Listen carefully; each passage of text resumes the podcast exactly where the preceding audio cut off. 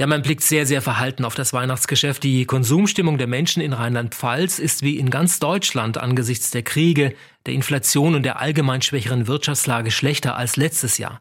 Und deshalb befürchtet der Handel im Land, dass die Umsätze real deutlich unter dem Vorjahr liegen werden. Ein Erfolg, so sagte mir der Handelsverband Rheinland-Pfalz, wäre es, wenn der Umsatz im Weihnachtsgeschäft stabil bleiben würde. Doch das ist angesichts der Verbraucherstimmung nicht zu erwarten. Und das ist auch die Einschätzung auf Bundesebene. Selbst beim Onlinehandel wird es dieses Jahr real ein Minus im Weihnachtsgeschäft geben. Also die Stimmung im Handel ist gedrückt.